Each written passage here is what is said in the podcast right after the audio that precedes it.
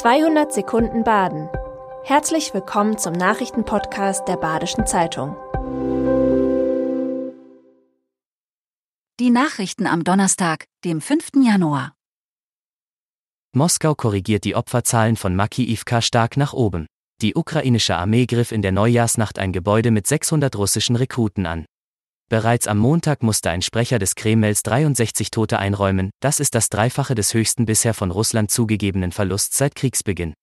Jetzt korrigierte das Verteidigungsministerium die Opferzahlen nach oben. Durch die vier HIMARS-Raketen seien demnach 89 Menschen gestorben. Die tatsächliche Opferzahl könnte nicht 89, sondern weit über 100 Menschen betragen.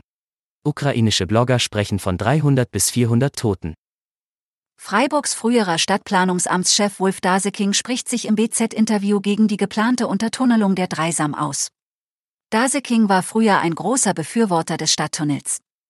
Der Verkehr der B31 unter der Erde, oben eine Stadt am Fluss, das ist die Idee hinter dem Stadttunnel.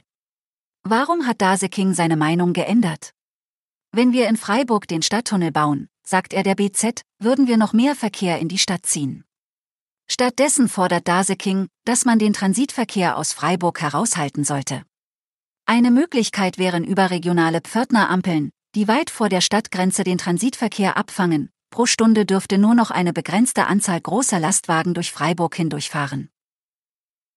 Die alte Stadthalle in Freiburg bleibt wegen Statikproblemen gesperrt. Die Sperrung und Räumung der unter Denkmalschutz stehenden Stadthalle war zwei Tage vor Weihnachten wegen möglicher Gefahren urplötzlich angekündigt worden. Laut dem Gutachten sei die Decke der Stadthalle einsturzgefährdet.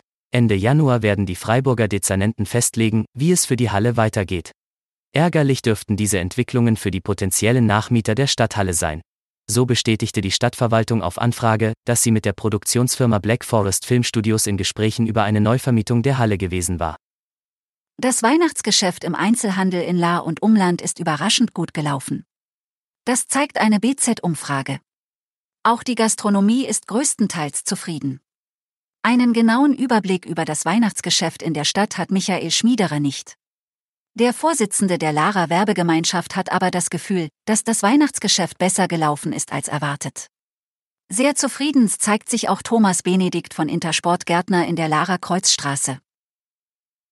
Der Gaspreis fällt unter 65 Euro. Der europäische Gaspreis ist auf den niedrigsten Wert seit Ende 2021 gefallen. Das Rekordhoch war im vergangenen Sommer mit 345 Euro je Megawattstunde erreicht worden. Damals hatte ein Lieferstopp von Erdgas aus Russland den Preis getrieben. Ein wesentlicher Grund für den fallenden Gaspreis sind die vergleichsweise milden Wintertemperaturen in Europa, die den Verbrauch dämpfen. Deshalb kann in Deutschland weiterhin Erdgas eingespeichert werden. Begünstigt wird die Entwicklung auch durch die aktuell hohe Verfügbarkeit von Windenergie, sodass weniger Erdgas verstromt werden muss. Die Gasreserven sind damit den 13. Tag in Folge gestiegen, nachdem sie über Wochen gesunken waren. Das war 200 Sekunden Baden. Immer montags bis freitags ab 6.30 Uhr. Aktuelle Nachrichten rund um die Uhr gibt's auf der Website der Badischen Zeitung badische-zeitung.de.